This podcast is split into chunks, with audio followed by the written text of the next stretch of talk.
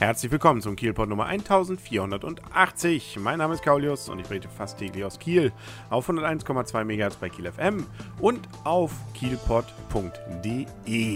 Aber wir haben ja wieder ein wenig schlechteres Wetter. Der Sommer ist ja allem schon nach erstmal wieder vorbei in Kiel.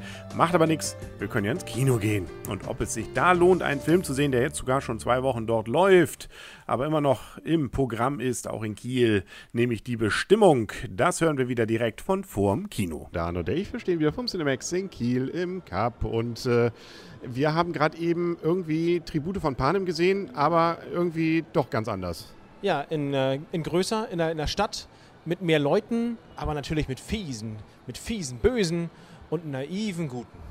Genau, also es war natürlich nicht Tribute von Panem, sondern es war die Bestimmung diver divergent, divergent, divergent. Also irgendwie eine ferne Zukunft, wo die Leute jetzt nicht ganz so schrill rumlaufen wie die Tribute von Panem, aber trotzdem sich irgendwie was Feines ausgedacht haben, dass die Welt in Frieden leben kann, nämlich irgendwelche Fraktionen. Ja, das Gesellschaftssystem dieser, dieser dieser Welt basiert oder dieser Stadt, äh, von mehr wissen wir nicht, basiert auf fünf Fraktionen, zu der jeder eingeteilt werden muss.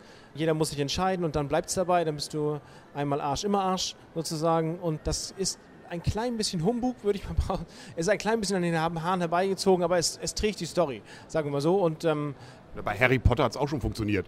Da waren es nur drei. Ja gut, aber diese fünf Fraktionen, irgendwie finde ich das, naja, egal. Aber äh, es geht halt darum, wer will ich sein, wenn ich mal so das große philosophische Thema in den Raum schmeißen. Nur hier wird kein Hut aufgesetzt, sondern man kriegt irgendwie so ein Mittelchen, das man trinkt und dann äh, wacht man irgendwann wieder auf und dann weiß man, wer es ist oder nicht. Oder eben auch nicht eben. Nicht? Das ist es eben. Und wir haben hier nämlich unsere Hauptdarstellerin, die ist nur irgendwas Unbestimmtes, die passt irgendwie nicht rein. Wenn man Harry Potter wäre, würde man sagen, der Hut hat irgendwie verwirrt reingeguckt, aber nichts entschieden. Und diese Menschen sind irgendwie anders und sind allem Anschein nach, nach Ansicht äh, einiger dort in dem System, die auch insbesondere Waffen in Händen halten, irgendwelche, die böse sein könnten für das System und deswegen eliminiert werden sollen. Und unsere Hauptdarstellerin hat sich trotzdem für eine Fraktion entschieden und muss sich da erstmal durchkämpfen, durchs Bootcamp. Die mit den Waffen, genau, und das Bootcamp, genau.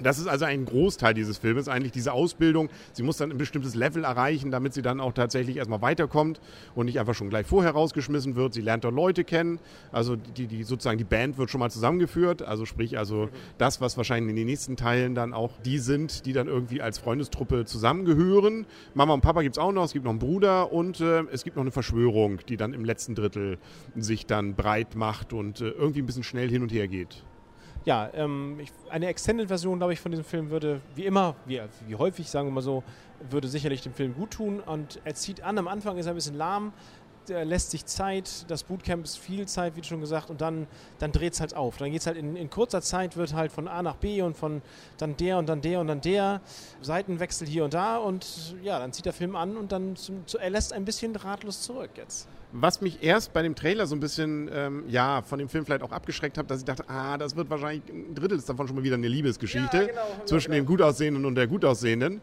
Und ähm, nee, also Gott sei Dank. Das nee. ging Gott sei Dank schmerzfrei, relativ zügig vorbei.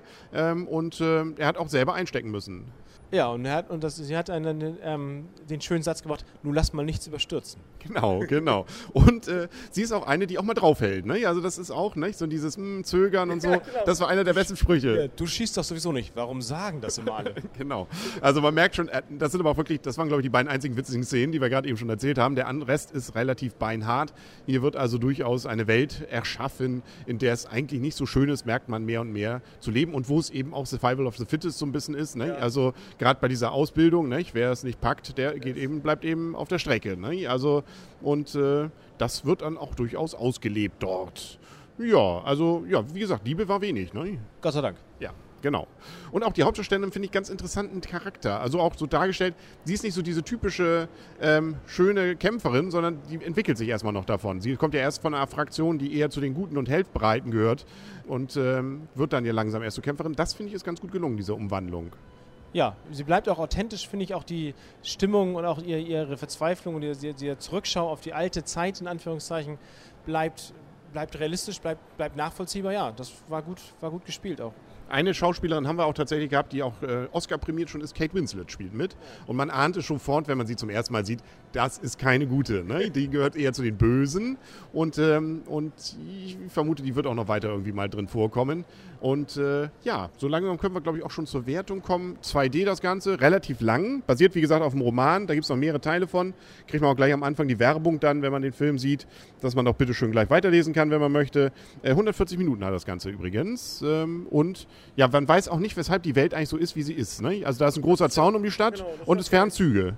Das ist ja okay. Also das, das, wenn, wenn das Setting okay ist, dann, dann hoffe ich immer darauf, dass es so wie bei Lost irgendwann erklärt wird. Gut, manchmal wird man enttäuscht, wie bei Lost, aber ich hoffe noch. Also sie haben auch cool sozusagen, ja, der, der Zaun steht nicht umsonst da. ne? ja, wir wollen nichts sagen, was da ist. Ne? Aber Aber nicht zu viel Versprechen tun. genau.